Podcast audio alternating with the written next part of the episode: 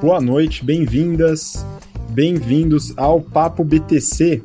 Aqui é o quadro onde a gente vai conversar com pessoas convidadas, pessoas do mercado, para compartilhar experiências, compartilhar tendências, até nesse quadro novo que a gente está trabalhando com vocês, que é o novo normal, né? até avaliando as tendências de consumidores, tendências e hábitos de consumo pós-crise. Legal? E, bom, hoje eu, Gustavo Habib, instrutor de Soft Skills e Marketing da BTC, estou aqui bem acompanhado da Mayara Rocon, minha sócia, instrutora de Marketing e Estratégia. Fala, Má, tudo bem? Oi, tudo bem? Boa noite. Boa noite, boa noite. É, bom, hoje a gente vai falar sobre o novo normal no setor de restaurantes, alimentação e também delivery. Né? E para acompanhar a gente aqui, esse, a gente está live agora no YouTube, ao vivo, e esse conteúdo também vai ao BTC Cast. Tá? Em breve estará disponível também para quem quiser acompanhar é, pelo BTC Cast através das principais plataformas de podcasts. Né? Aproveito só para fazer um pequeno jabá do nosso Instagram, segue lá, instabtcom. Né? Agora, apresentando aqui nosso convidado de hoje, Diego Barreto. Diego é CFO, né, responsável pelas finanças e também pela estratégia do iFood. Fala, Diego. E aí, tudo bem? Tudo bem, Habib. E aí, cara? Muito obrigado pelo convite. Obrigado você, obrigado você. Bom, é, vamos começar batendo papo aqui. Né? É, acho que é legal, Diego, você contar um pouquinho do, da sua trajetória, do seu histórico, dado que muita gente que participa, tanto da live como dos nossos cursos, é, gosta de saber né, como que as pessoas se desenvolveram na carreira. É, aproveito só para fazer rapidinho uh, é, para o pessoal que está ao vivo, né, um breve, uma breve interrupção. Pessoal, mandem perguntas, dúvidas, o que vocês quiserem, e a gente vai tentar esclarecer aqui ao longo da live, beleza? Bom, Diego, vamos lá, microfone aberto, manda bala. Valeu, obrigado. É, bom, Mayara, tudo bem? É, obrigado pelo convite também. É, acho que a gente tem uma chance boa aqui de falar um pouco do como o mundo tem mudado aqui nos últimos, nos últimos uh, dois meses. Né? Mas antes disso, deixa eu me apresentar um pouco. Eu sou uma, um, um projeto de advogado, né? eu me formei em Direito, na verdade, uh, e depois de, de ter trabalhado por uh, quase três anos no Matos Filho, na área de mercado de capitais, num dos IPOs eu recebi uma proposta de, de, de um CFO que acreditava que advogados também sabia fazer conta, e aí eu acabei deixando o direito e fui para uma empresa trabalhar na área financeira e aí construir, desenvolver toda a minha carreira. Uh, acho que num, num, num, processo muito natural de, de pessoas que vêm uh, para São Paulo, uh, ou seja, empresas grandes, com ambiente corporativo hierárquico, com, com, empresas que têm muita tradição, enfim, típica empresa brasileira das, das grandes cidades. E aí, em 2014, eu fui fazer meu MBA no exterior, estudei no IMD na Suíça, é, lá descobri efetivamente a nova economia e o porquê que o Brasil provavelmente passaria por algumas mudanças muito claras do ponto de vista de organização econômica e como consequência de organização de empresas, estratégia, modelo de negócio, etc. E aí, desde a minha volta, ah, eu comecei a me posicionar para fazer essa mudança e em 2015 e 2016 é, eu na volta do, do MBA, eu era diretor financeiro da Suzano, papel e celulose, e aí tive a oportunidade de, depois de, de mentorar algumas startups, entender um pouco mais, recebi um convite da Móvel, e aí migrei da, do que eu chamo de velha economia para nova economia, e, e, desde então, ou seja, desde o final de 2016, eu estou nesse novo mundo, um mundo de, é, em que barreira de entrada é muito baixa, capacidade de escalar negócios via tecnologia é muito alta, dependência de ideias de pessoas é muito alto, é, ou seja, não é não é a tradição, não é o tamanho, não é o ativo, não são barreiras de entrada que fazem uma empresa ser vencedora ou não. E aí tem sido um grande um grande, uma grande jornada até então. Há dois anos atrás, dentro da Móvel, eu fui especificamente levado para o iFood, onde a gente começou, uh, fez a época o maior capital raise uh, da história de um, de um, de um do mundo de VCs na, na América Latina. De lá para cá a gente foi fazendo esse deployment de toda essa, essa, essa, essa, essa esse capital e, e, e em função da, da, estratégia que a gente desenhou lá à época. Show de bola. Bom, e aí, é, Diego, queria começar, né? Depois eu vou abrir para a Mayara fazer algumas perguntas. Mas é o seguinte, bom, você mudou bastante de mundo, né? Suzano, né? A gente até comentou no BTC Journal passado sobre a Suzano, estratégia de hedge, todo aquele negócio, né? Você deve ter dado uma olhada ali, né? É, de qualquer forma, agora o mundo é novo, né? Uma empresa em crescimento, né? Um crescimento muito forte e que teve talvez é uma, um, um resultado um pouco diferente da grande maioria das empresas nessa crise de demanda que a gente tem agora, né? É, e aí eu queria que você passasse aí um panorama rápido, né, do que está acontecendo no iFood nesse momento, a alta da demanda, né, o aumento dos pedidos, alguns dados que talvez você possa compartilhar. E também acho legal, é, Diego, a gente bater um papo sobre gestão de crise há um tempo atrás, né, o que, que vocês têm feito em relação ao, vamos chamar os stakeholders é, mais frágeis, né, os restaurantes e os entregadores, né? Vocês fizeram algumas ações interessantes, acho que vale a pena até compartilhar. Então vamos lá. Claro, vamos lá. Habib, deixa eu separar então aqui, cara, e começar pela crise, né? Porque é o, o início de tudo lá e depois eu entro no, no, no como as coisas têm, têm se desenvolvido. A gente faz parte de um grupo que é um dos maiores grupos de tecnologia do mundo um grupo chamado Prosus, ah, uma empresa que vale mais de 100 bilhões de dólares na bolsa, que no Brasil também é detentor da OLX, é detentor do WeChat na China, entre outros vários é, negócios. A exposição da Prosus à Ásia é uma exposição alta, o que nos permitiu, inicialmente, é, ter é, uma série de informações e, e, e, e discussões que à época não eram normais ainda no Brasil, apesar de, naturalmente, a mídia estar tá noticiando. Isso permitiu, então, a gente se organizar é, e começar alguns debates, alguns entendimentos um pouco mais cedo que a grande maioria das empresas no Brasil. Então, é, é, eu vou colocar um detalhe aqui, que ele, que ele soa um detalhe, mas ele na prática fez toda a diferença na, na, na, durante esse período da crise. O fato de a gente ter se organizado e começado a discutir antes permitiu a gente ir para o home office integral alguns dias antes das empresas no Brasil começarem a pensar nesse movimento. Por que, que isso é um detalhe muito importante?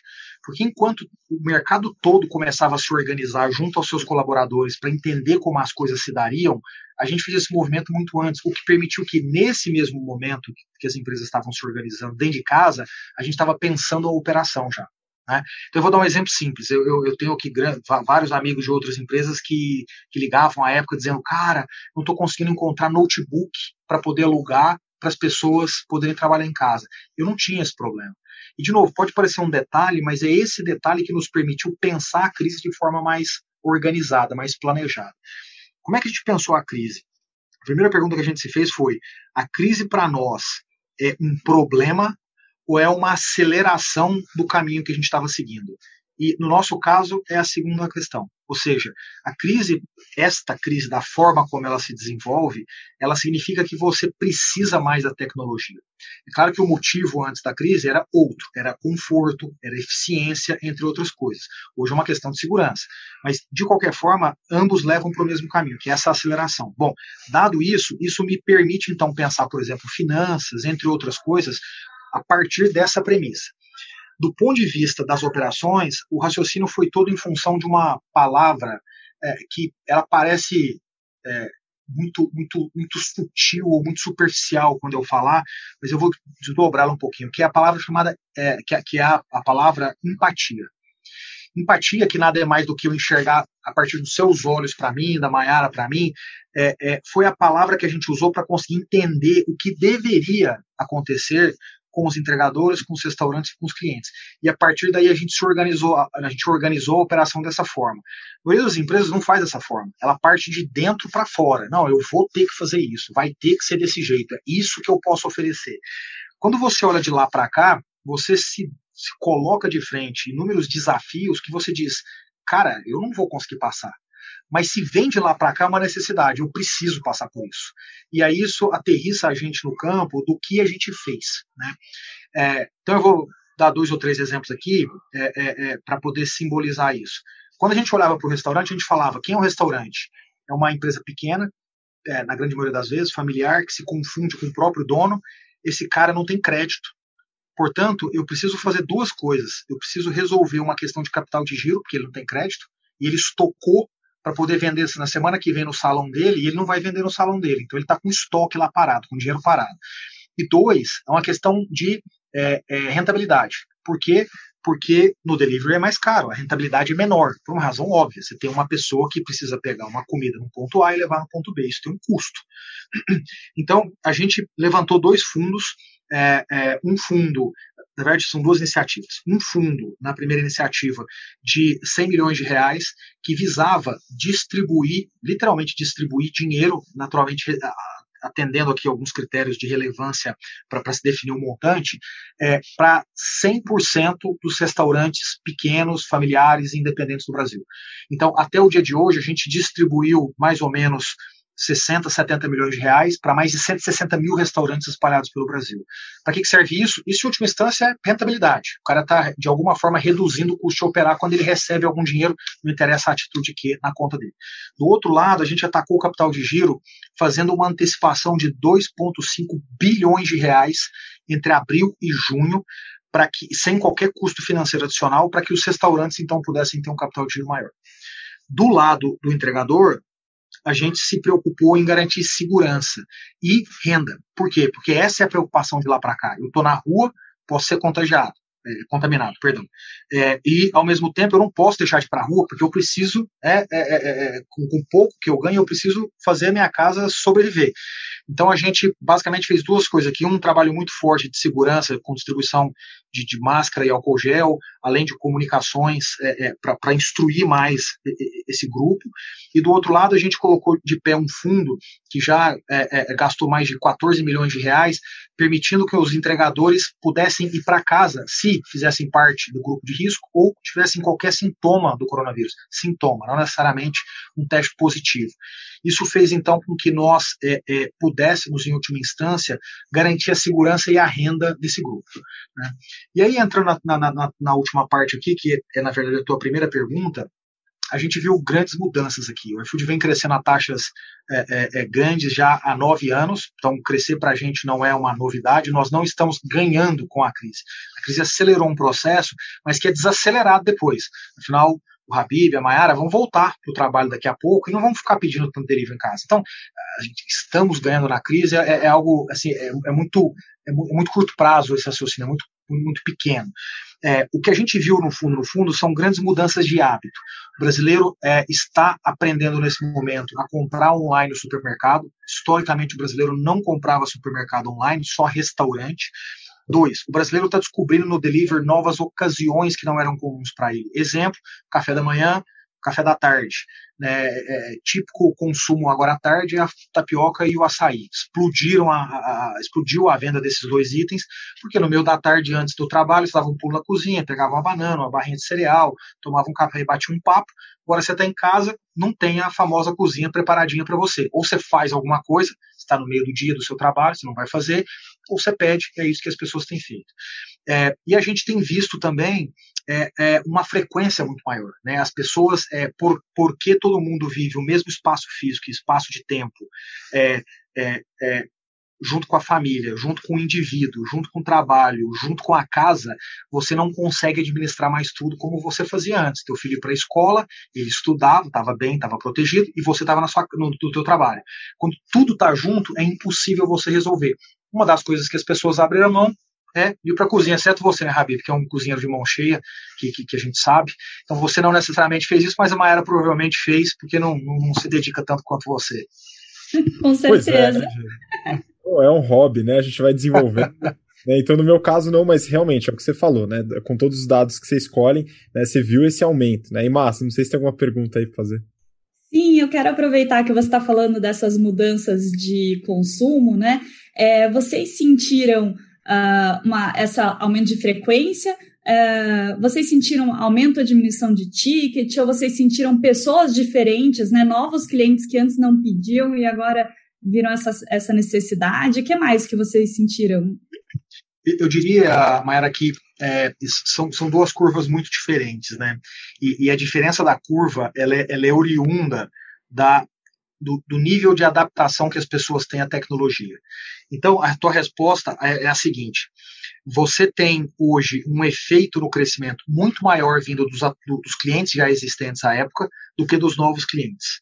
Né? Por quê? Porque a Mayara já usava, ela já sabia mexer no app, já entendia as ocasiões, já entendia a forma de pagamento, já entendia tudo. Então, para ela é só uma questão de adicionar em função da praticidade que ela precisa dentro de casa. O Habib não usava, ele, puta, ele entra pela primeira vez, ele testa um cartão, o cartão dá errado, ele põe outro, ele fica bravo, é, ele pede, ele não sabe se tem um restaurante perto da casa dele, se demora 15 minutos ou uma hora. Então, esse processo de descoberta naturalmente faz com que a frequência de um novo usuário seja muito menor do que um usuário existente. Então, quando você acelera essa curva, essa curva naturalmente ela é acelerada com clientes é, com, com, muito mais força nos clientes novos, desculpa, nos, nos, nos existentes, do que nos novos. Então, esse é o primeiro efeito. O segundo efeito, é, sob a ótica dos clientes, é, é, é foi a, a, o ticket médio. O ticket médio cresceu substancialmente. Né? Por que, que ele cresceu substancialmente? Porque antes a Maiara é, é, colocava o filho para dormir e falava: Puta, agora eu vou puta, comer um negócio bem gostoso com meu marido, com meu namorado, enfim, etc. A Mayara, num outro cenário, o filho, sei lá, de 18 anos, saía com a galera, ia, e ela ficava sozinha em casa e pedia o jantar dela. Hoje a Mayara não tem mais essa opção. A Mayara pede para a família inteira, porque ela não pode para a cozinha porque ela precisa trabalhar nesse exato segundo. E o filho não vai sair de casa, independente da idade. Então, o ticket médio subiu como, como consequência desse padrão de comportamento. É, eu diria que, por último, é, o, o, que mudou bastante também foi uma migração dos consumidores é, para comidas que, num primeiro momento, soavam mais seguras. Por que soavam mais seguras? Porque as autoridades já se posicionaram indicando que o delivery, efetivamente, ele não adiciona um risco uh, em relação ao risco que já existe, né, do contágio do, do, do, do, coronavírus. Mas as pessoas, por uma questão psicológica, e o Habib entende bastante do tema comportamento, sabe disso, as pessoas de frente a uma situação dessa, elas tendem a ter um comportamento conservador, de segurança né, de frente a um risco, você é conservador. Então as pessoas saíram num primeiro momento das comidas, por exemplo, cruas, as pessoas foram para marcas mais conhecidas, ao longo do tempo, com a informação mais disseminada e com as pessoas mais é, é, é preparadas para enfrentar efetivamente o dia a dia, elas entenderam que isso não era necessário. A gente viu um movimento que depois voltou. Então, se as pessoas estavam consumindo menos o japonês, por exemplo, no começo, hoje esse movimento já voltou. Se as pessoas estavam deixaram de consumir o restaurante da esquina para consumir marcas muito conhecidas, esse movimento já voltou. Então, isso tendeu a uma equalização. Legal. e você viu. Ai, desculpa, Vivi. É, ainda nessa mudança de comportamento, o que, que você viu de diferente dos restaurantes? É, vocês tiveram mais restaurantes procurando vocês, que às vezes eles não faziam delivery e agora eles estão usando isso como canal? É, você viu eles mudando os pratos disponíveis? Cara, a gente viu, cara, uma revolução nisso. É, é chocante, assim, em todos os aspectos, e chocante do, do ponto de vista positivo, tá? É, a primeira coisa que a gente viu foi uma migração violenta de restaurantes para a plataforma. É, e aí eu, eu, eu, dividiria esses restaurantes em dois. Aqueles que ainda não estavam, mas estariam, é uma questão de conhecimento, de estar pronto e etc. E aqueles que acreditavam que a sua proposta de valor não casava com o serviço de delivery, com o serviço online. Né? Então, por exemplo, eu vou pegar um exemplo aqui de São Paulo. O Fazano, é, é, como proposta de valor, nunca esteve numa plataforma. Nesse momento ele está no iFood. Né? Então, é, é, é, esses movimentos aconteceram. Esse é o primeiro ponto. O segundo ponto é: a gente viu um processo de adaptação feroz e impressionante, isso foi muito legal. É, ou seja, você viu os menus sendo ajustados para terem menus mais simples, mais focados, é, nas conversas que a gente tem, nas pesquisas que a gente faz, a gente é uma empresa muito data-oriented, é, a, gente pesqui, a gente pesquisou algumas coisas e viu que os restaurantes migraram também os seus itens para encontrar produtos com muito mais rentabilidade. Então, eles, eles tiveram essa, essa, esse, essa compreensão.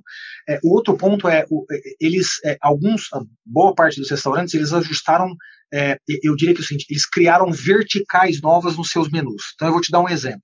Você pega o Benjamin, que é uma padaria muito, muito famosa em São Paulo, que é uma rede já de grande expressão. Ele passou não só a vender o café da manhã, o pão de queijo, o pão, o café, mas também vender itens. Itens que ele compra para poder produzir na cozinha. Isso é o famoso giro do estoque. O cara falou, pô, já que eu compro aqui, tá aqui, quer saber, deixa eu pôr para vender, porque se vender, eu estou girando meu estoque mais rapidinho. Então você entra lá hoje, tem lá um, um, tem lá um queijo mussarela, tem lá um presunto, tem lá um requeijão e por aí vai. É, outros fizeram, foram mais além. Né? Você pega, por exemplo, restaurantes, é, em especial restaurantes mais upscale, mais, mais, mais, mais, mais é, é, com a gastronomia mais refinada, falavam, cara, mas por mais que as embalagens tenham evoluído muito, é, eu ainda preciso, eu ainda não acho que a comida chegue exatamente como eu quero. E aí eles desenvolveram metodologias em que ele faz praticamente 80% do, do cozimento, por exemplo, e o cliente finaliza em casa. Né? Então, Rabi, para você que não usa tanto a gente, o apoio é uma forma de usar mais. Ó, você pede nesses restaurantes que tem a finalização em casa, você se sente um cozinheiro e ao mesmo tempo usa o iFood. Mas brincadeiras à parte, muitos restaurantes se adaptaram para isso, né? E aí um, último grupo é, é, de adaptação, Mayara, foi a, a, adaptação do, do, do da, da, marca. Né, é, e do posicionamento do produto. Então, por exemplo, você pega um restaurante como o Evai, que é um restaurante é, é, é, famoso em São Paulo, que tem um dos chefes mais premiados de São Paulo atualmente, ele, ele abriu outras duas marcas. Né? Então, ele tem o Evai, né, com a gastronomia de altíssimo refino e padrão. Ele abriu uma outra marca que é o Empório Evai, onde ele vende itens, muito parecido com o que eu mencionei antes. E ele abriu uma outra marca em que ele vende só cookie. Ele faz, by the way, é o melhor cookie de São Paulo, provavelmente. Fantástico, cumpre. Então, o que ele fez? Você entra na plataforma hoje, ele tem três restaurantes lá. Né? Então, o que ele faz? Ele, ele, ao invés de ele insistir com a marca Evai para você que talvez nunca tenha comido lá, ele abre uma outra opção que talvez te fisga e te traz para dentro do mundo Evai. Então houve uma adaptação feroz por parte dos restaurantes, o que, o que é lindo, porque você vê a capacidade do empreendedor brasileiro de se adaptar.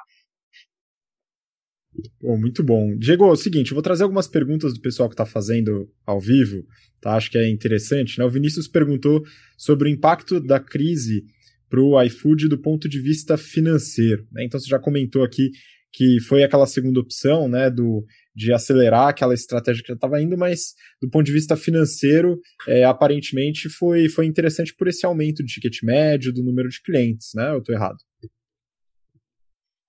É, eu diria o seguinte: é, o iFood não está ganhando é, um centavo a mais no final, no bottom line. Por que, que ele não está? Porque qualquer adição que a gente tenha em função do, do, do aumento da, das vendas, a gente destinou isso para os restaurantes e para os entregadores. Então, todos esses fundos que eu mencionei aqui, é, de apoio, é, a antecipação de 2,5 bilhões sem custo financeiro adicional, e naturalmente uma operação dessa, ela envolve uma, uma, uma taxa de juros para você fazer antecipação desse fluxo, é, tudo isso foi absorvido pelo iFood. Então, tudo que entrou de receita adicional, teve como contrapartida uma despesa adicional. Então, do ponto de vista financeiro, eu diria o seguinte: eu tive impactos quase zero do ponto de vista de gestão de capital de giro. Ah, do ponto de vista de rentabilidade, a operação tende a ser um pouco mais rentável, porque ao crescer eu diluo em especial boa parte dos meus custos fixos, boa parte não, todos os custos fixos, é, mas em contrapartida eu adiciono outras linhas que até então eram inexistentes, então o efeito econômico é um efeito nulo. Muito bom. Então se separa esse adicional para trazer para esses fundos né, de, de auxílio que vocês montaram. Muito legal. Uma outra pergunta que acho que vale a pena compartilhar aqui, né, o Vitor Oliveira mandou é, perguntando sobre a regulamentação no setor, se vai impactar, né, se a regulamentação vai impactar, e também sobre a competição. Ele coloca aqui da Uber Eats. Né, e não sei se você tem alguns dados, alguma coisa que você possa compartilhar sobre mercado, competição. Até falando da 99, aproveitando esse, esse tempo de aumento de delivery para entrar também na parte de delivery de comida, né? Cara, é, vamos lá, eu sempre costumo dizer uma coisa para as pessoas: não tem nada melhor do que competição sobre todos os aspectos. É sério, assim, como brasileiro, você, consumidor, deveria amar ter competição, porque o serviço sobe e o preço, uh, e o preço cai. É, é, sob a ótica da empresa, se você é uma empresa que topa inovação, que topa raciocinar estratégia, você deveria adorar competição. Caso contrário, você deveria trabalhar numa empresa com monopólio natural e ficar fazendo só planilha de Excel no final para poder discutir é, é, o que fazer amanhã. É, eu acho que o, o, ponto é, assim, a gente, esse mercado é um mercado muito grande, ainda muito pouco explorado. Então é natural que venha mais competição e é natural que exista muito mais competição. É, mas, mas sob a ótica competitiva, a, a, diferença é muito grande entre as empresas. Né? O iFood está hoje em mais de 1.100 cidades, o segundo colocado está em cerca de 110 cidades. Né? O iFood tem 160 mil, 170 mil restaurantes na plataforma, o segundo colocado tem 20, 30 mil restaurantes na plataforma. Então, quando você fala assim, puta, te preocupa a competição? É claro, tem que me preocupar, porque senão você não é humilde o suficiente, além de ser burro, você deixa de considerar determinadas variáveis para pensar a sua estratégia. É, mas é, o, o, que a gente acredita é que ao longo desses últimos anos, e atualmente também, a gente tem construído ativos que estão criando uma vantagem competitiva. Né? Eu posso citar aqui como exemplo o fato da gente ter foco em comida e não abrir, isso me permite aprofundar, capilarizar e ter um nível de serviço muito melhor. Então, quando você compara o meu NPS com todos os demais concorrentes em relação ao cliente, ao restaurante, ao entregador, eu sou brutalmente superior. Por quê? Foco. Dois, eu tenho uma plataforma que é muito flexível. Ela atende ao mercado brasileiro de uma forma mais local, assim como na Colômbia, onde eu opero, eu tenho, assim como no México, etc. A gente trata isso de forma muito localizada. Então, isso me dá muita flexibilidade, me dá muita agilidade perante o meu cliente, que é o restaurante, e ao mesmo tempo, isso, isso, isso, isso gera uma noção de parceria muito maior. Três, a gente construiu uma marca que é sinônimo de categoria. Né? Hoje as pessoas, em grande medida, não falam assim, vamos pedir um delivery, vamos pedir um food delivery, vamos pedir uma entrega. As pessoas vão pedir um iFood, ainda que ela peça eventualmente concorrente. Né? Esse brand awareness que as pesquisas públicas, de institutos independentes mostram, também é brutalmente diferente, faz com que a empresa tenha uma capacidade de atração de cliente, com serviço bom, retenção de cliente, consumidor, perdão, que é muito, que é um diferencial muito forte. Então, o que a gente acredita é que a soma desses ativos, entre outras mil coisas, como por exemplo, ser uma empresa muito baseada em inteligência artificial, que pesa pesadamente na eficiência logística, entre outras coisas, construiu no final é, um posicionamento muito forte para a empresa no mercado. Legal. Eu vou até pegar esse gancho. O Yuri perguntou aqui se vocês é, chegaram a fazer algum aumento nos investimentos de marketing ou se esses novos clientes é, acabaram vindo naturalmente e os clientes antigos acabaram aumentando a frequência naturalmente. Mayara, a gente reduziu fortemente os investimentos em marketing é, por dois motivos. O primeiro deles é uma questão de empatia, como eu mencionei lá atrás. É, a iFood sempre se posicionou como uma empresa que frequentemente estava na mídia, né, é, tanto na mídia online quanto na mídia offline, e de uma forma muito feliz, muito alegre, muito colorida, muito barulhenta, né? Então, pessoas que, por exemplo, representam a marca, foram, foram barra são garotos propaganda do, do da marca Vaporchá, Anitta, entre outras pessoas. Esse não é momento para isso. Né? Quando a gente fala em empatia aqui, eu, eu não posso ir para a casa das pessoas comunicar minha forma, minha marca dessa forma. Então a gente reduziu muito a exposição de branding da empresa. Então tem uma redução inicial aqui por causa disso. Não, não tem porquê. Não tem porquê eu ficar na sua casa colocando Porchat, dando risada e falando alto todos os dias.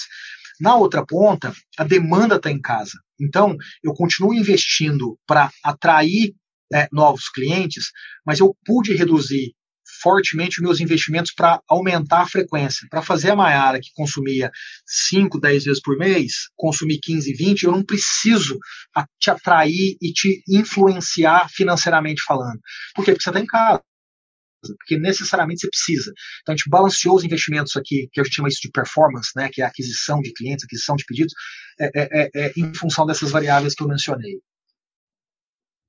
Boa, Diego, seguinte, queria passar então para o próximo tópico do nosso papo, que é aquele exercício de futurologia básico, né?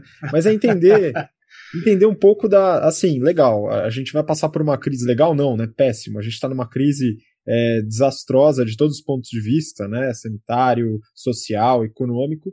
É, mas um dia isso vai amenizar e passar, seja com vacina, seja com adaptação é, da, da, da humanidade em relação a isso. De qualquer forma, a gente pode ter, é, a gente já tem algumas pesquisas, né, alguns institutos de pesquisa, algumas consultorias que buscam entender como que é o consumidor é, pós-crise. É, eu queria entender do, do, seu ponto de vista, né, o que, que você espera é, para o consumo em restaurantes, para o consumo via aplicativo, né, e se isso deve continuar como uma tendência, se tem a volta para os restaurantes, as pessoas deixam de pedir, né? E eventualmente também, tem até emendando uma pergunta aqui do Gabriel, né, que com as mudanças a indústria de food service vai precisar adaptar as demandas dos restaurantes, né? Se o iFood também pretende ajudar nesse sentido. E aí, como é que está essa situação pós-crise? Cara, é, vamos lá. Então, eu vou escalonar bem aqui, porque senão daqui a um ano lá no podcast você vai falar que eu errei tudo, tá? Então, eu vou, escalonar bastante aqui a resposta da, da futurologia. Primeira coisa é o seguinte: o, o processo de migração do offline para online, ele já acontece no mundo.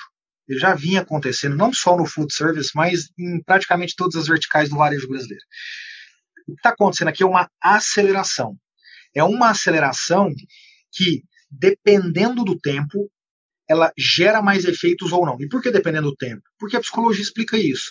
Se fosse fácil, em 60 dias, eu transformar o comportamento de uma pessoa, por 60 dias eu fazia as pessoas serem saudáveis e pro resto da vida elas seriam saudáveis.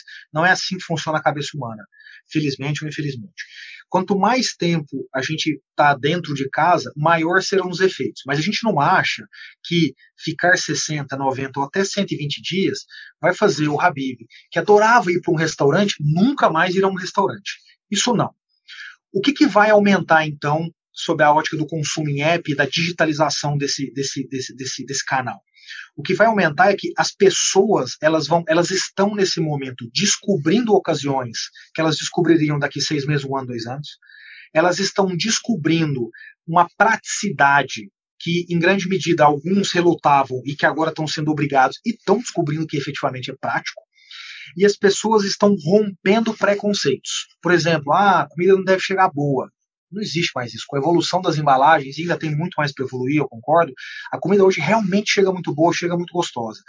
É, então, esse, é, é, a combinação disso vai fazer com que a quantidade de clientes é, no pós-crise imediatamente seja maior do que antes é, e a frequência com que esses clientes usam seja também maior do que antes. Agora, isso quer dizer que as pessoas não vão para o restaurante? Em hipótese alguma. As pessoas vão voltar para o restaurante normalmente. Qual é a grande dinâmica de mudança no restaurante? Quando as pessoas voltarem para o restaurante, os restaurantes vão ter que adaptar duas coisas. Um, o processo de contato, o processo de relacionamento humano. Ele vai ficar muito mais automático e ou impessoal. Para quem estudou um pouco desse assunto e viu o que está acontecendo já em países que abriram, você tem, a título de exemplo, restaurantes, por exemplo, que tem agora um acrílico aqui lateralmente, dividindo você da pessoa que está do seu lado. Isso não é legal.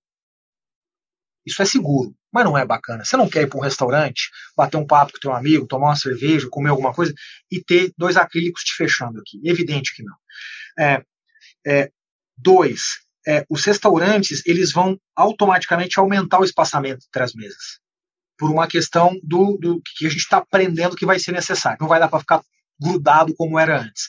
Quando você faz isso, o que, que você gera no restaurante? Você gera uma menor capacidade de atendimento. Quando você gera uma menor capacidade de atendimento, você gera uma menor capacidade de gerar receita. Quando você gera uma menor capacidade de gerar receita para o mesmo ativo imobiliário, você gera uma menor rentabilidade, um menor retorno daquele investimento. Portanto, o business, do jeito que ele pode ficar, ele pode ficar ruim o que faz com que os próprios restaurantes se sintam incentivados a serem mais online. O que abram, inclusive, mais oportunidades para novas vertentes, como as dark kitchens, né, que são aquelas cozinhas que não têm o salão, que servem única e exclusivamente para atender o delivery. Então, o resumo da ópera é: sim, vai ter uma aceleração. Dois, os restaurantes devem perder é, é, é, parte das pessoas que frequentemente iam para o pro, pro, pro, pro mundo offline, uh, uh, mas os restaurantes devem, portanto, se adaptar muito mais aos canais online. O que a gente vai ver no final, no, no, ao longo do tempo, é um pouco é, de um efeito em que é, a comida em casa começa a ser mais frequente do que era antes, e os restaurantes começam a ter cada vez mais um processo de é, diversão mesmo, sabe? De, de como ir para o cinema. Né? Hoje, hoje você assiste Netflix em casa e é muito gostoso. Você fica esperando a sexta-feira à noite para sentar com o teu namorado, com o teu namorado, para poder ver isso. A comida em casa ela está começando a ganhar essa dimensão. E acho que é essa que vai ser a grande mudança. Se a gente está preparado para apoiar os restaurantes, a resposta é sim. Mesmo antes da pandemia, a gente já vinha trabalhando numa tecnologia que a gente dá o nome de iFood na mesa que é basicamente a capacidade que você tem de entrar num restaurante e automaticamente o cardápio dele abrir no teu app e você pede por ele, portanto não precisa falar com o garçom, não precisa pegar no cardápio, você faz o pagamento, portanto não precisa pegar numa maquininha, portanto não precisa pegar uma fila e a comida chega até você sendo entregue ou você retirando no balcão. Então, essa tecnologia a gente já tinha e já vinha testando. Para que, que ela era testada e estava começando a escalar antes da pandemia? para melhorar a eficiência financeira do restaurante. Então era positivo financeiramente. Agora ele tem um outro, ele tem um outro uso, que é literalmente se adaptar a essas novas questões de comportamento humano. Até o Rafael Piva perguntou aqui sobre os QR Codes que vocês estavam fazendo com os restaurantes. É, vocês estavam, na verdade, testando esse QR Code para virar esse iFood na mesa ou são iniciativas diferentes? Cara, se você viu o QR Code no balcão, aquela era a iniciativa só de payments, em que eu estou levando a minha carteira digital substituindo os meus convencionais de transação. Se você viu um QR Code na mesa de um restaurante, é disso que a gente está falando. Ou seja, você sentava na mesa, pum, batia o QR Code, o cardápio abre, você pede, tudo chega, você vai embora. Muito legal, legal iniciativa. Mar, lança as perguntas aí. É, não, o pessoal está fazendo um monte de pergunta, então eu vou passar as perguntas dos, é, dos participantes aqui antes de fazer as que eu tenho mais curiosidade. Mas é outro Rafael aqui, o Rafael Santolin, ele perguntou um pouco sobre essa plataforma que vocês fizeram focada nos pequenos e médios negócios. É, por que, que vocês fizeram isso? Plataforma focada nos pequenos e médios nos ah, restaurantes não, menores. Lançou, né? O Facebook lançou uma plataforma, foi a pergunta do, do Rafael. Né? Ah, desculpa. O Facebook lançou ah, tá bom. Mas tem uma, restaurantes uma, uma pequenos, né? Os restaurantes do bairro, né? Isso. Ah, é, o, o que gente, é, o, o, acho que são, então são duas coisas aqui. Uma é a gente é, trabalhou fortemente, ou, e tem trabalhado, o incentivo do consumo nos restaurantes do bairro por uma questão, de novo, da empatia. Esse cara não tem banco, não tem caixa, não tem linha de crédito, ou eu faço isso e ajudo a tracionar esse tráfego, ou esse cara morre amanhã. Então a gente está trabalhando fortemente, os resultados até agora são muito bons. Uma grandíssima maioria dos restaurantes na plataforma do iFood continuam operando, continuam vendendo e aumentando a venda média. Então, puta notícia é muito boa. Do ponto de vista de competição, que é essa pergunta do Face, é, o, o, Face, assim como o Google também, abriu essa plataforma. É, cara, competição é sempre competição e você não pode deixar de olhar. É, mas a gente precisa é, é, ponderar iniciativas em função da necessidade, quando a gente fala de tecnologia, da necessidade da especificidade e da necessidade do contato humano. Restaurante não é um business que você não tem especificidade e contato humano. Pega uma farmácia, uma farmácia funciona bem assim. Todos os remédios são idênticos em todas as farmácias. Todos. A comida é diferente. A comida tem um cara que sobe um cardápio, escreve a lasanha de um jeito, o outro escreve de um outro. O outro sobe uma foto que não pode, porque não corresponde. O outro escreve errado, o outro escreve certo. É, o cara, o cara, o estoque acaba. Né? Grande maioria das farmácias tem um nível de profissionalização muito alto. Grande maioria dos restaurantes não tem um nível de profissionalização muito alto. Como é que você então trabalha a questão do estoque para ter certeza que aquele item de fato está disponível? Então, é, quando você tem business que são muito standard do ponto de vista do que você oferece, montar plataformas across the board funciona muito bem. Quando você tem business que não são standard, que a operação no mundo offline ela varia demais, não dá para fazer isso. É, ou, ou, eu não estou dizendo que não dá, mas não é, não é escalável fazer isso. Então, o Face fez, o Google fez, até agora os resultados não são resultados fortes, porque falta exatamente esse, esse, esse ponto. Diego, só vou trazer mais uma pergunta aqui do pessoal, depois a Mayara faz a última e a gente fecha, legal? Beleza, Mas só tem uma mensagem aqui da Mariana Gianotti, né, que ela mandou orgulho de fazer parte dessa empresa, tem oferecido bastante suporte aos colaboradores, então, ó, é, demais, aí, cara. Um elogio aí para o trabalho de vocês, tá? E aí tem uma pergunta do Matheus, tá? não, desculpa, do Heitor Campos aqui, falando do Matheus foi foi respondida, acredito, aqui no, na conversa do Heitor Campos, é sobre a compra online em supermercados. Como que a tendência, né? Enfim, abriu agora na plataforma de vocês, eles começaram a fortalecer isso nesse momento, apesar de que o supermercado é um setor essencial, né? Ainda continua aberto para fazer compra, mas como é que você vê essa tendência de compra em supermercado? Hein? A, a, a, vamos lá. É, supermercado vai ter uma dinâmica diferente de restaurante, né? Por quê? Restaurante era muito by the book. Né? Então, quando começou o restaurante há nove anos atrás, quando a iFood foi fundado, você estava sentado na sua casa e queria uma pizza. Você entrava e pedia uma pizza e uma pizza chegava na sua casa. Raramente isso vai dar errado. Num supermercado é muito diferente. Por quê? Você pode comprar um quilo de feijão ou 300 quilos de feijão. Você pode comprar é, uma, um pacote de papel que pesa 50 gramas, mas que tem esse tamanho, ou 50 pacotes que não pesam quase nada somados, mas que não cabem numa bag. Então, o, esse é um bom exemplo que responde a pergunta anterior lá do Face. Você vê, você vê como você precisa de uma adaptação no mundo offline, que é assim, cara, dependendo do item, eu mando uma moto, dependendo do item, eu mando uma, uma carrocinha, dependendo do item, eu mando um carro. Isso varia demais. Então, o que, o que vai acontecer? O brasileiro ainda, o brasileiro empresário, dono do supermercado, e o iFood e o próprio consumidor ainda estão aprendendo esse processo. Ele não é perfeito, ele está nesse exato momento sendo testado. O que significa que a satisfação das três pontas ainda não está alta. Logo, a adoção não é tão alta quanto no restaurante do novo cliente que entra, em que tudo funciona muito bem, obrigado. Então, o brasileiro está entrando nesse momento, está expandindo pesadamente o consumo, mas ele ainda não está 100% satisfeito. Né? Além disso, você tem uma outra equação que é o, o, o, o supermercado, a indústria do supermercado, ela tem muito menos players e players muito maiores. Significa que a competição é muito forte, a margem é muito baixa, diferente do restaurante, que você tem uma fragmentação muito grande. É, então o restaurante controla melhor a margem dele para poder absorver um custo extra, como por exemplo um custo de marketing, um custo de delivery, etc. Para o supermercado isso é um pouco mais difícil, a margem já é muito baixa. Né? No BTC, acho que vocês já fizeram vários comentários de, de, de, de resultados de empresas de varejo e dá para entender muito bem essa dinâmica lá. Então, é, Pra, existe também um processo aqui que é o, o, supermercado não necessariamente ele quer converter 100% da venda dele para o online, em função dessa questão da margem. É, Além disso, o brasileiro vai ter que ajustar ainda um outro comportamento, que é você não costuma, historicamente, comprar no supermercado de forma picada. Ah, compro três coisas hoje, duas amanhã, três semana que vem. Você geralmente, lá no nosso passado, né, de inflação, comprava por mês inteiro, e hoje talvez você compre para 15 dias, alguma coisa próxima disso. No delivery, você não compra para 15 dias, não cabe. Só só mandar um caminhão para entregar na sua casa. E, naturalmente, isso não faz sentido. Então, as pessoas vão ter que se acostumar a fazer essa compra mais picada. Se o brasileiro girar esse comportamento e absorver isso, essa curva explode. É, no iFood isso tem acontecido. Né? O, o, UX tem ficado muito bom e a gente tem visto é, é, é, o crescimento ser um crescimento muito mais forte. De todas as linhas que a gente tem aqui, de, todas as, de todos os ângulos possíveis de enxergar a nossa operação, disparadamente, supermercado é o que mais cresce. Nossa, que eu até sou super cliente de entrega de supermercado.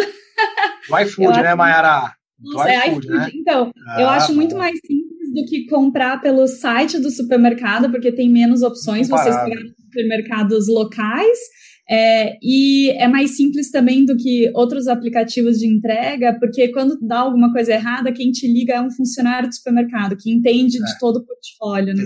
Cara, e até. Mayara, isso, isso fala muito com uma pergunta lá atrás, em que eu falei assim: puta, uma das coisas que a gente criou foi foco. E isso tem tudo a ver com o que você está colocando. O cara que não tem foco, o que, que ele faz? Ele entende menos dessa dinâmica e, cara, vai resolvendo de qualquer jeito. Não adianta eu mandar a Mayara lá para pegar uma comida e ligar para o Gustavo que fez o pedido se a Mayara não entende nada daquele supermercado, não sabe como é que está o estoque, não sabe onde estão as prateleiras, não sabe nada. Quando te liga o cara do supermercado, ele sabe exatamente o que está acontecendo lá dentro. Isso, isso é um exemplo do desdobramento do foco. E às vezes até assim, a pessoa não sabe a diferença entre um arroz, um arroz arbóreo, um arroz parabolizado, né? Porque não faz parte do consumo dela. E, né? Eu achei ótimo. E outra coisa também, adicionando a complexidade que você falou, uh, nessas entregas do supermercado, você compra fruta, legume, verdura que é por quilo e você nunca consegue precisar, né? Então, acho que vocês fizeram isso muito bem feito. Mas o que eu queria perguntar é: eu sou. Bem, eu tenho um grande pezinho ali em bens de consumo. E a gente sempre uh, nas empresas que eu trabalhei, a gente sempre falava ah, o delivery, o online, o digital e o omnichannel, só que ao mesmo tempo a gente falava, e a compra por impulso? Né? Como que vai ser essa compra? E eu trabalhei com chocolate, com salgadinho, com refrigerante, que são é, muito baseados em impulso. E é, eu queria perguntar para você uh, o que, que você acha que vai acontecer com a compra por impulso online como um todo, mas também para você falar um pouquinho da compra de indulgência no, no iFood. Então, você tem um Ben Jerry's, por exemplo, como que você mostra essa compra para o cliente que não, às vezes não abre o aplicativo para comprar um Ben Jerry's? Mayara, é, essa pergunta ela, é, ela, é bem interessante né, e, e profunda. É, do ponto de vista da, da compra é, por impulso, a resposta está na logística. Todas as vezes que você reduz o tempo de entrega e o custo de entrega logístico, mais eu te incentivo a fazer essa compra por impulso. Porque a compra por impulso, ela via de regra não é uma compra grande, né? Não estou falando da bolsa do Louis Vuitton que custa 10 mil reais. Estou falando de um chocolate que custa 20 reais, de um, um açaí que custa 25, 30 reais, ou até menos do que isso. Então, eu não posso, é, no impulso, eu não posso demorar muito tempo, porque senão o impulso passa, e a sensação, né? É, é, é, e eu, eu preciso de um preço muito baixo para poder fazer com que o custo do frete não diminua, não, não iniba o teu impulso. Né? Então, se eu falar para você assim, cara, compra um chocolate, paga 15 reais de frete, você vai falar, uai, eu estou, na verdade, contratando serviço logístico, não estou comprando um chocolate para mim. Então, é, é, existe uma, uma correlação entre essas coisas, inversamente proporcional. Né? Cresce o impulso quando eu reduzo o custo logístico e, e o tempo de entrega. E é exatamente isso que a gente vem trabalhando. Né? A gente construiu uma logística 100% baseada em inteligência artificial, é, que dia após dia vai ganhando eficiência, tanto no custo, quanto no tempo de entrega, quanto no serviço, no NPS, é, é, é, por causa dessa capacidade de automatizar, de, de, de, de, processar novas informações e adaptar o algoritmo para fazer dele o melhor possível para o cliente. Há um ano atrás, o nosso tempo de entrega médio era 40, 45 minutos, hoje ele está abaixo de 30 minutos né? Puta, cara, 15 minutos tem uma diferença enorme nesse ponto do impulso. Não tem do jantar tranquilo, você vai abrir um vinho, ficar tomando até a comida chegar, mas no impulso tem. Então esse é um ponto. Em relação à compra de indulgência, isso tem a ver, é, na nossa opinião, é, e, e, o próprio impulso também, é, tem a ver com a, é, com a capacidade que você tem de fazer um app para cada é, usuário. Né? O que é um negócio muito difícil muito difícil. Né? É, é, a infraestrutura das empresas foi construída para receber um fecho de informação e distribuir esse fecho em toda a base. Então eu falo assim, a BTC fez uma promoção aqui no iFood, eu recebo aquilo e jogo para minha base de apps. Assim que as infraestruturas de tecnologia foram construídas. Quando você vai para um nível de individualização máximo do app, você precisa reconstruir tua infra para que esses fechos sejam individualizados, sejam processados de forma diferente, em momentos diferentes, etc. E é nesse caminho que a gente está indo. Então a gente está fazendo toda essa reconstrução do ponto de vista de, de infra e de dados, para que a gente possa dizer assim, pô, mas se a Maiara, cara, pede tanto isso, é isso que ela quer. Pô, se eu estou vendo aqui que a Maiara tem X anos de idade, me parece ter essa receita, essa renda, é, puta, provavelmente é isso que ela vai querer.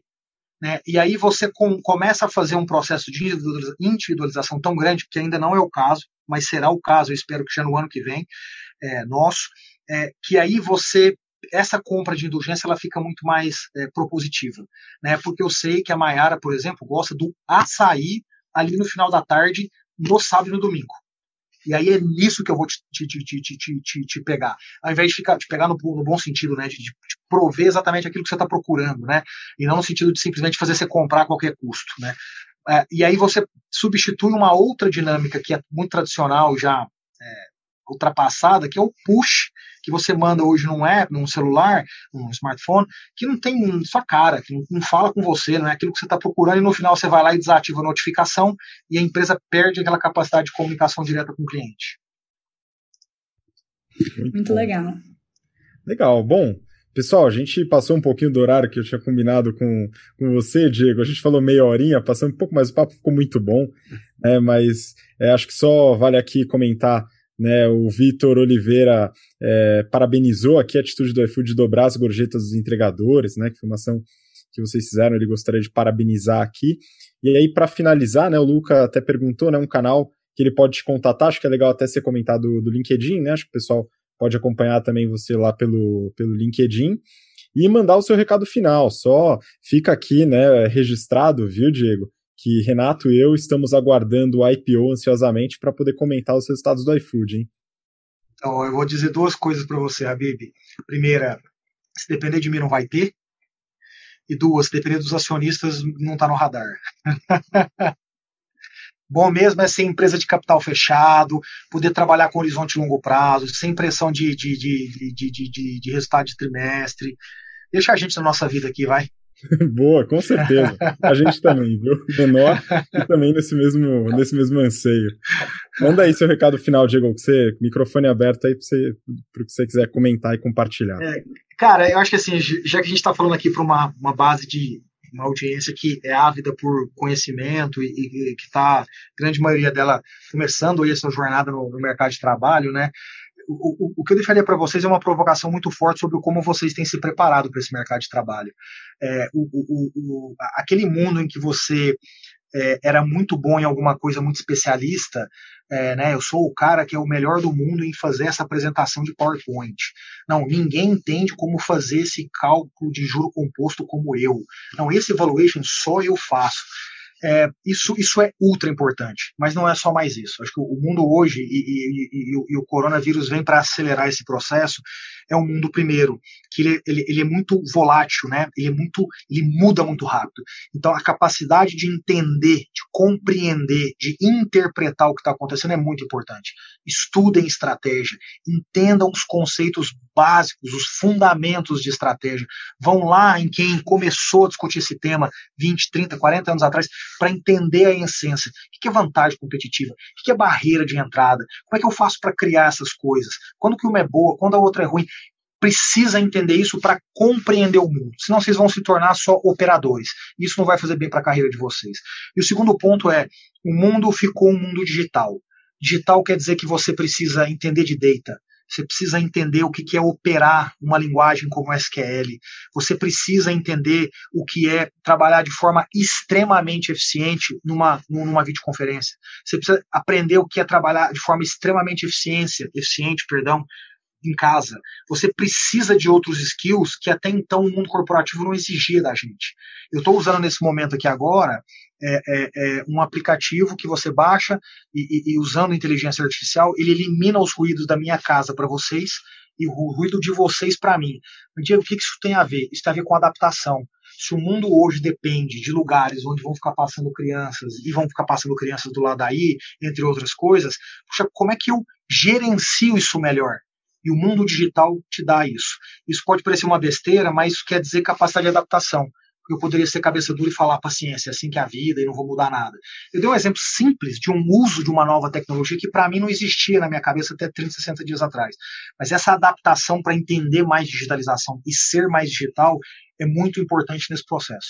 No mais, Vão ser tempos difíceis, vocês vão sofrer muito, como a gente aqui está sofrendo, vocês vão se estressar muito, como a gente aqui está estressado. A pressão psicológica está muito grande em cima de todo mundo no nível pessoal, no nível profissional. Mas eu queria lembrar uma coisa em especial para quem é mais jovem a gente já passou por coisa muito difícil também. Quem viveu aqui, vou pegar a, a, história recente, quem viveu aqui a crise de 2008 no mercado financeiro e viu as incorporadoras serem detonadas no Brasil, os bancos sofrerem crises de, de, de liquidez pesadíssimas, né? O Itaú Unibanco vem exatamente de um, de um momento desse, a fusão dessas duas empresas. É, quem viveu 2015 com a Lava Jato pegando toda a economia brasileira e levando a gente para uma recessão ultra complexa, é claro que aqui pode ser algo mais difícil, eu não quero nem entrar nesse mérito, mas o meu ponto é, a gente já viveu outras dessa, foi difícil, a gente saiu, tá todo mundo aqui hoje feliz, trabalhando, poupando, crescendo, vai ser assim de novo, mantenha o pensamento positivo. Diego, excelente, cara. Muito obrigado. Obrigado de novo, né, pelo pela por aceitar o convite, bater um papo com a gente, né? É, acho que o pessoal vai ter bastante aí para para agregar e para construir, né? Inclusive esse, essa última fala que eu achei que foi bem bem legal para o pessoal. Todo mundo está agradecendo aqui, falando que a live foi muito legal. Né? Como eu falei, ela vai ficar disponível para quem quiser acompanhar. Acho que conteúdo bom tem que ficar disponível sempre. É, vai ficar também no BTCcast. Né? E Má também, muito obrigado você pela companhia de sempre. Nossa, foi um prazer. Obrigada, Habib, pelo convite e Diego, obrigada pela conversa. Foi muito boa. Valeu, sou fã de vocês, sou fã do projeto de vocês. Já, eu já disse uma coisa para você, Habib, eu vou dizer no ar aqui para todo mundo ouvir. Para mim não existe no Brasil ninguém que analisa negócio melhor do que vocês. Então, é, eu sou um fã de carteirinha porque vocês são muito bons no que vocês fazem. Pô, obrigado mesmo, Diego. Obrigado pelo, pelo elogio. A gente vai continuar o trabalho como a gente sempre fez, Boa. vai continuar fazendo com independência, né, com opinião e com análise aprofundada que isso para toda a nossa base de alunas, alunos e também quem acompanha a gente por fora ajuda bastante. Bom, boa noite para você, boa noite, Má, boa noite para todo mundo que está acompanhando a gente e até o próximo Papo BTC. A gente vai fazer ainda algumas, alguns encontros para falar do novo normal. Um grande abraço a todos e até mais. Tchau, tchau. Um abraço, boa noite.